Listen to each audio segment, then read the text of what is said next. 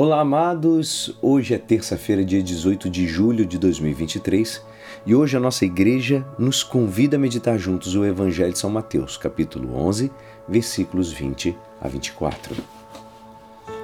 Naquele tempo, Jesus começou a censurar as cidades onde fora realizada a maior parte de seus milagres, porque não se tinham convertido. Ai de ti, Corazim! Ai de ti, Betsaida! Porque se os milagres que se realizaram no meio de vós tivessem sido feitos em Tiro e Sidônia, há muito tempo elas teriam feito penitência, vestindo-se de silício e cobrindo-se de cinza. Pois bem, eu vos digo, no dia do julgamento, Tiro e Sidônia serão tratadas com menos dureza do que vós.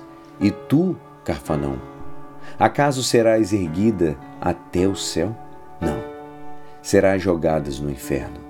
Porque se os milagres que foram realizados no meio de ti tivessem sido feitos em Sodoma, ela existiria até hoje.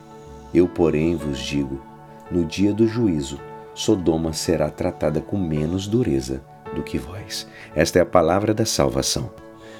Amados, hoje nós vimos Cristo repreender duas cidades da Galileia, Corazim e Betsaida por sua incredulidade. Jesus mesmo dá depoimento em favor das cidades fenícias, Tiro e Sidônia. Estas teriam feito penitência com grande humildade e ter experimentado as maravilhas do poder divino. Ninguém é feliz recebendo uma boa repreensão, é fato. No entanto, deve ser especialmente doloroso ser repreendido pelo próprio Cristo. Ele que nos ama com um coração infinitamente misericordioso. Simplesmente não há desculpa, não há imunidade quando se é repreendido pela própria verdade. Recebamos então com humildade e responsabilidade cada dia o chamado de Deus à conversão. Ouça o Cristo falar ao teu coração. Se converta. Também nós notamos que Cristo não anda com muito rodeios. Ele situou a sua audiência, as pessoas que estavam ali para lhe ouvir, frente a frente, diante da verdade. Devemos examinar-nos sobre como falamos de Cristo aos outros. Frequentemente também nós temos que lutar contra os nossos respeitos humanos para pôr os nossos amigos diante das verdades eternas, tais como a morte e o próprio juízo. O Papa Francisco conscientemente descreveu São Paulo como um escandaloso, entre aspas.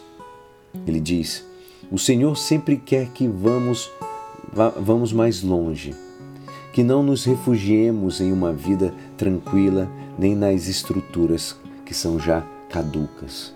E Paulo incomodava predicando, falando o Senhor. Mas ele ia adiante porque tinha dentro de si aquela atitude cristã que é o cuidado apostólico.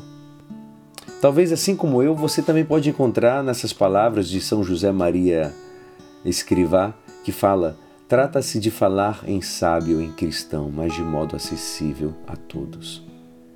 Ou seja, não podemos dormir no ponto, acomodar-nos para sermos eh, entendidos por muitos, porque devemos pedir a graça de ser humildes instrumentos do Espírito Santo, com o fim de situar de cheio a cada homem e a cada mulher diante da verdade divina. E é assim, esperançoso que esta palavra poderá te ajudar no dia de hoje que me despeço. Meu nome é Alisson Castro e até amanhã. Amém.